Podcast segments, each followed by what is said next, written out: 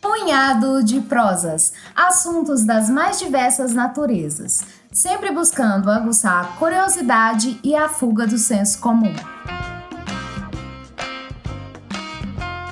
Olá a todos, eu sou o João Paulo, este aqui é o Punhado de Prosas, o podcast de três amigos que apreciam a prosa livre e democrática. A questão que lhes trago hoje é a seguinte: o que as exportações brasileiras revelam sobre a nossa economia? A primeira revelação é que a nossa economia é muito dependente do mercado interno, pois apesar de termos o nono maior PIB do mundo, o Brasil figura apenas entre as posições 25 e 28, depende do ano, entre as nações que mais exportam. O ranking tem cerca de 190 países. Em 2018, o Brasil exportou 240 bilhões de dólares, o que é pouco mais do que a metade do que exportaram, por exemplo, o México e Singapura, ou ainda é 10 vezes menos do que exportou a líder mundial das exportações, a China. Apesar disso, desse desempenho pífio como exportador, o Brasil obteve no ano de 2018, assim como na maior parte dos anos, balança comercial positiva. Ou seja, o país mais exportou do que importou.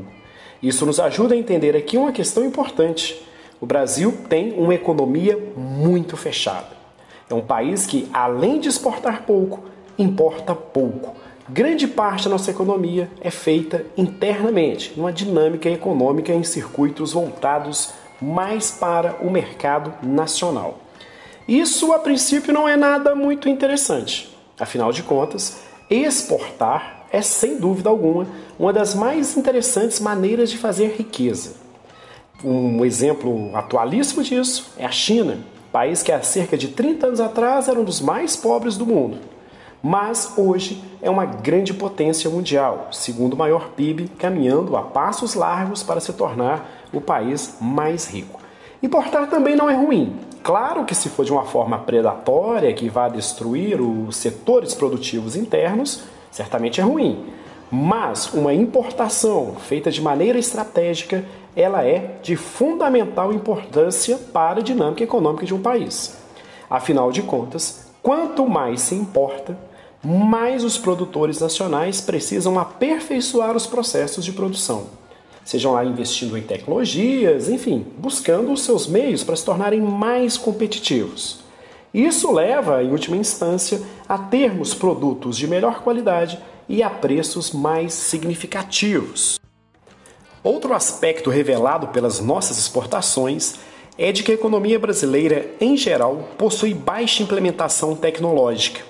Afinal, na nossa pauta de exportações, prevalecem de forma muito destacada os produtos básicos, as famosas commodities. Em 2018, os quatro principais produtos exportados pelo país foram, respectivamente, soja, petróleo, minério de ferro e proteína animal. Isso é, os diversos tipos de carnes. Juntos, estes produtos representaram cerca de 40% das exportações. Outra fatia significativa das exportações é recomposta por produtos como café, celulose, açúcar, enfim. Ano após ano, as exportações brasileiras têm se tornado cada vez mais dependentes desses produtos, o que tem revelado uma constante perda de complexidade econômica do país. Ainda estamos um pouco distantes da condição de países como Nigéria, Venezuela ou mesmo Chile, que são altamente dependentes da exportação de um único produto. Mas, mesmo tendo essa, essa pauta um pouco mais diversificada de exportações, caminhamos cada vez mais na direção de uma dependência perigosa de produtos básicos. Essa condição ela acaba revelando um problema que vem assolando a economia brasileira nas últimas três, talvez quatro décadas, que é a desindustrialização. Trataremos inclusive disso num podcast em breve. Mas vamos lá. Quais são os reais problemas de termos uma economia como a brasileira que é dependente, cada vez mais dependente de commodities? Bom, fique aí que já já lhe apresento os principais problemas de um país agroexportador ou agromineral.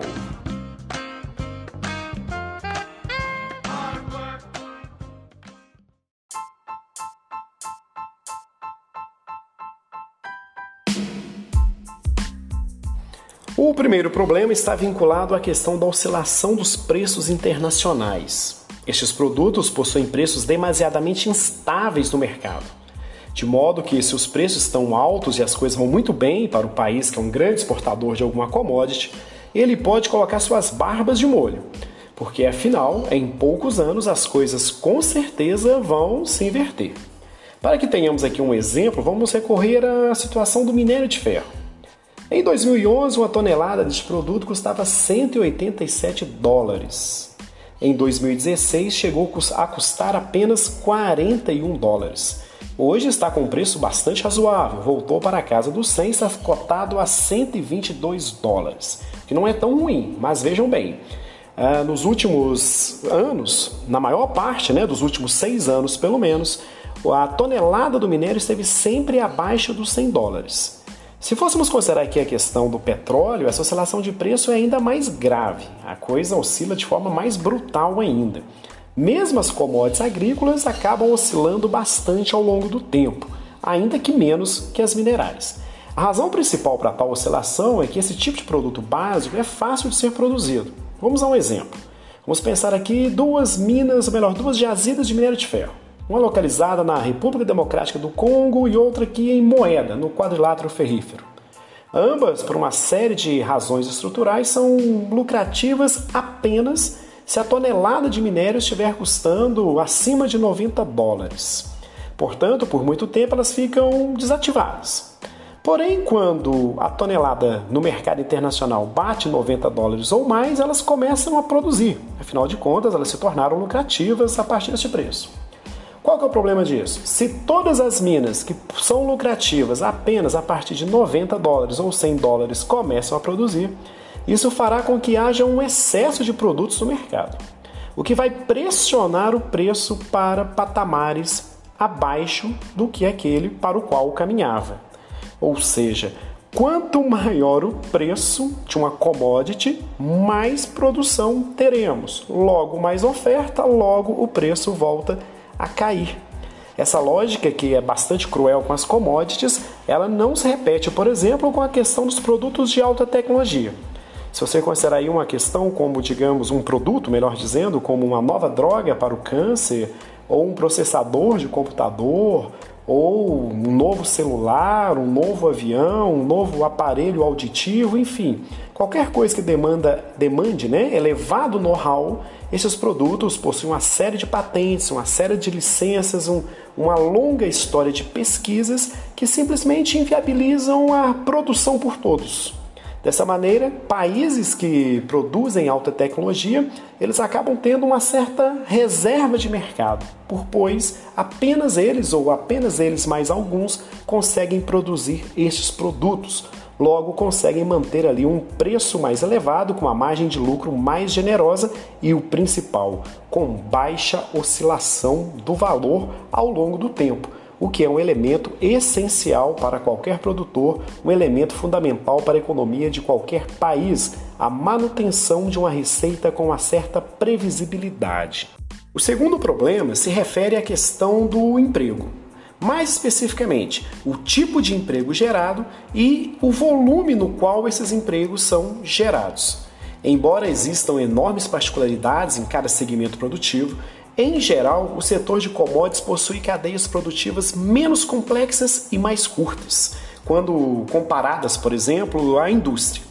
O que acaba por não gerar tantos empregos, em especial aqueles com melhores salários, sobretudo se os insumos utilizados na produção, por exemplo, um agrotóxico no caso da soja, ou uma plataforma petrolífera, no caso da indústria do petróleo, não forem fabricados no país no qual se extrai ou se produz essas commodities. E é o que normalmente acontece. Em geral, esses produtos, né, os insumos, caso demandem alguma sofisticação tecnológica, a maior parte deles acabam sendo feitos nos países desenvolvidos. É, dito de outra maneira, poderíamos colocar que Países que dependem muito de commodities acabam tendo uma baixa complexidade econômica, logo, menos oportunidades para se fazer riqueza ao longo das cadeias produtivas.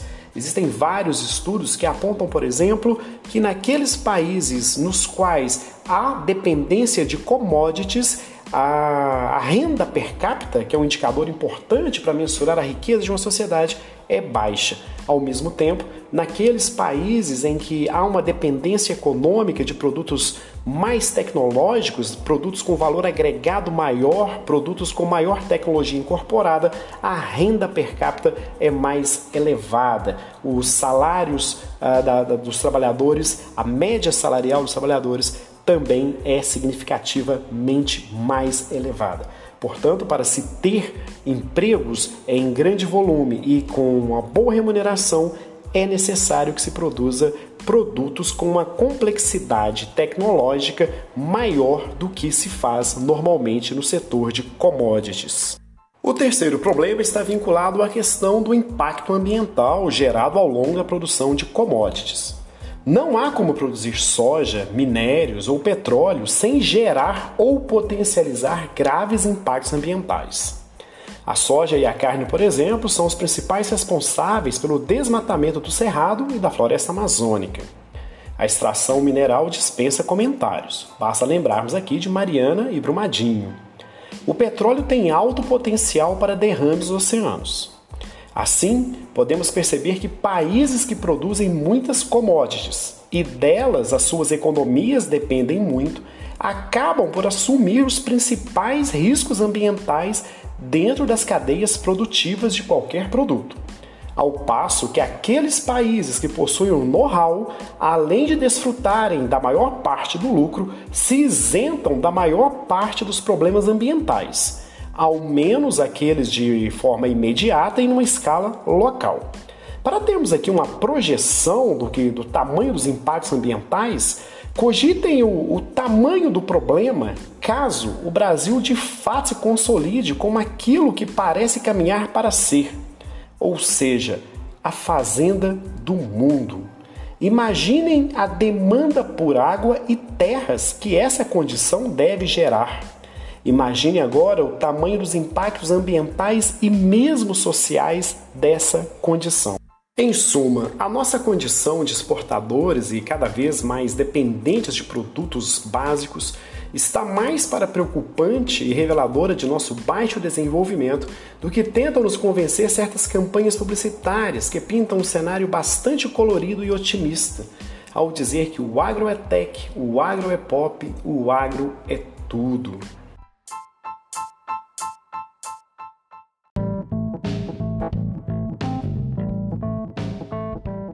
Para você que acompanha as nossas colunas semanais, relembro aqui mais uma vez que estamos disponíveis em diversas plataformas. Além do seu tocador preferido de podcast, estamos também no Instagram e no YouTube. Então é isso. Um forte abraço a todos, bom final de semana. Segunda-feira, Alberto Malta está aí na área. Até mais.